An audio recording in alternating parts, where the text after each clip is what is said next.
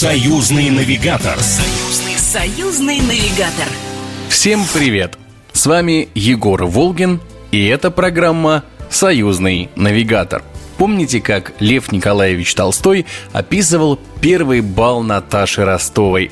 На английской набережной светился бесчисленными огнями иллюминации известный дом вельможи – из карет выходили мужчины в мундирах, звездах и лентах, дамы в атласе и горностаях. В эпоху Толстого балы были обязательным атрибутом светской жизни.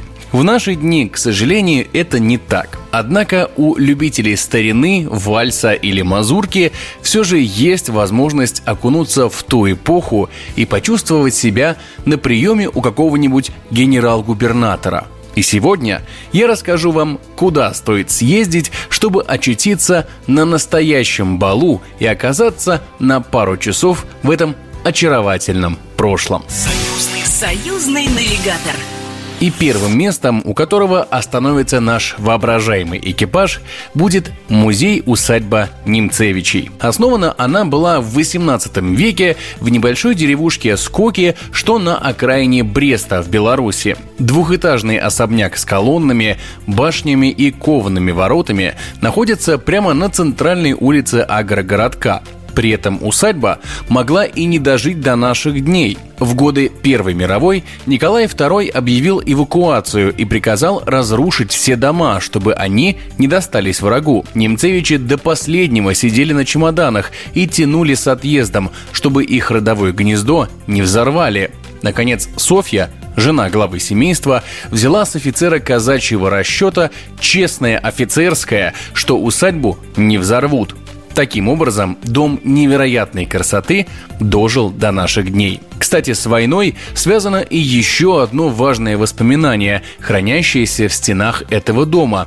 Именно тут было подписано соглашение о перемирии России и Германии в 1917 году.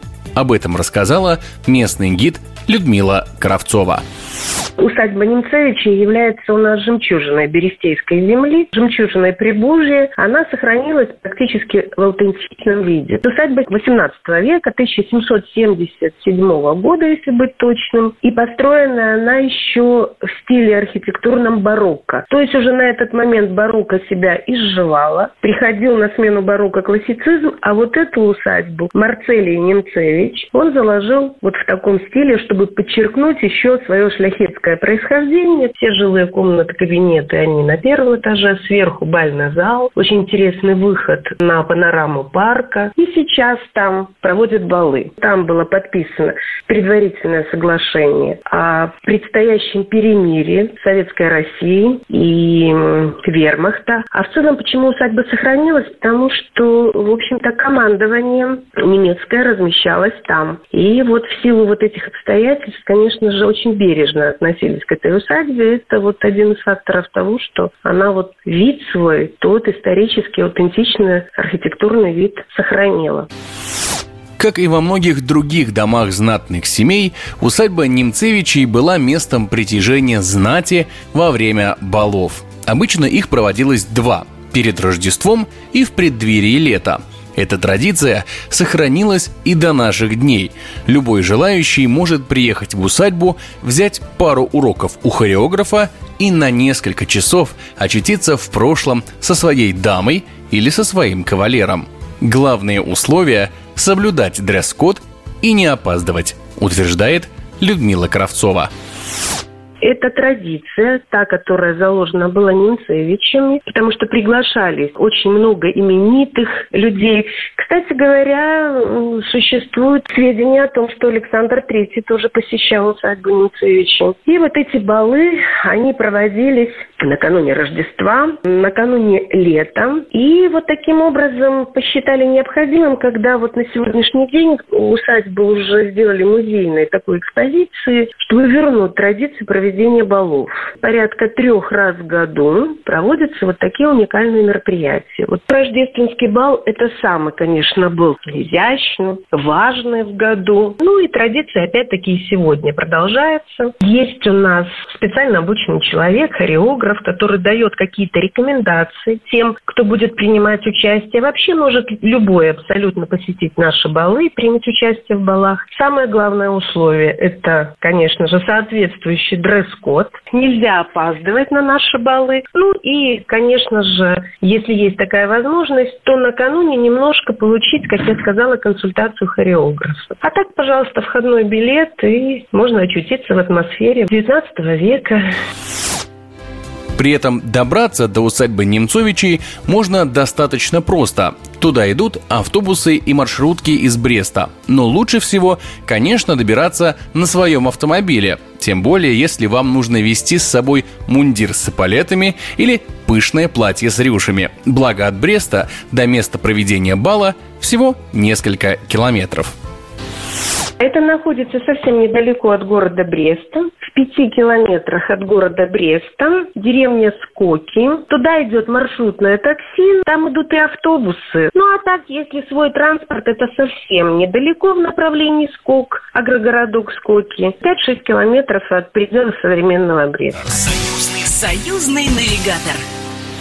В России оказаться на балу тоже очень просто. Достаточно приехать в Тамбов – а точнее в музейный комплекс «Усадьба Осеевых». Вообще он включает в себя два дома в центре Тамбова и в городе Рассказово менее чем в часе езды от Тамбова. Сама по себе усадьба интересна тем, что за время ее существования в ней располагалось большое количество разных учреждений, вплоть до больницы. Все из-за того, что во время революции усадьбу национализировали и определяли под те или иные нужды местных жителей. Но 10 лет назад дом вновь стал музеем и теперь рад гостям со всего мира. К тому же экскурсии по роскошному особняку вам может провести сама хозяйка усадьбы. Об этом рассказала начальник отдела маркетинга музейного комплекса «Усадьба Осеевых» Полина Фомина.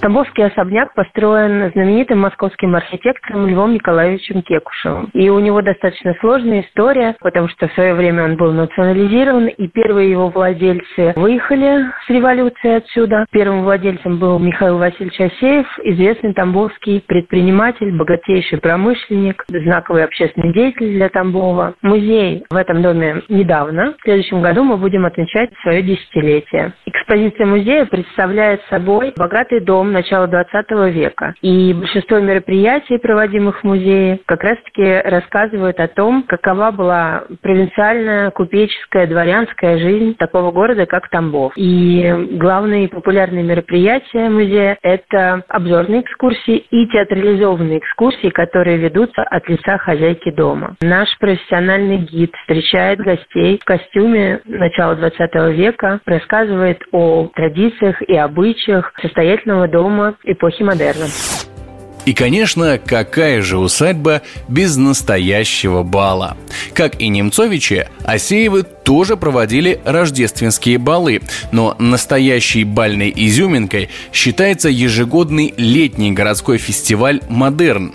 В течение двух дней в Тамбове собираются лучшие танцевальные коллективы, реконструкторы 19 и 20 веков и разыгрывают настоящие театрализованные представления – одним из участников которого можете стать и вы, утверждает Полина Фомина.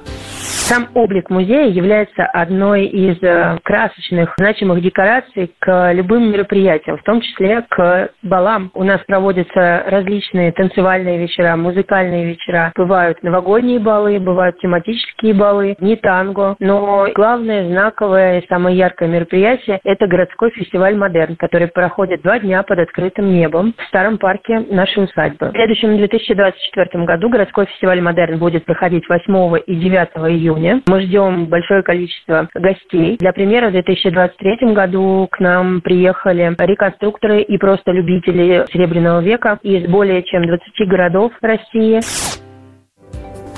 Добраться до Тамбова можно любым современным видом транспорта – самолетом, поездом, автомобилем, как говорилось в названии известного фильма. Найти усадьбу Осеевых просто. Она находится в самом центре города. До второго дома семейства Осеевых, который находится в Рассказово, можно доехать на автобусе меньше, чем за час.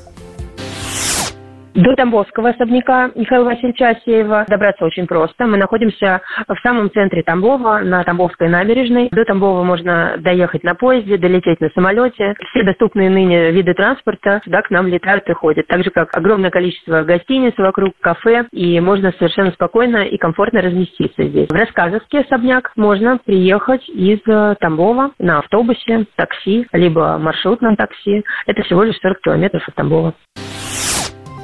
Поэтому, если вам давно хотелось ощутить себя Наташей Ростовой с веером в руках на роскошном приеме у Екатерининского вельможи или графом Вронским, танцующим со своей возлюбленной Анной в шикарных костюмах, дерзайте и выполняйте свои мечты. Тем более сделать это совсем несложно. Ну а на этом у меня все. С вами был Егор Волгин. До встречи в следующем радиопутешествии. Программа произведена по заказу телерадиовещательной организации Союзного государства. Союзный навигатор. Союзный, союзный навигатор.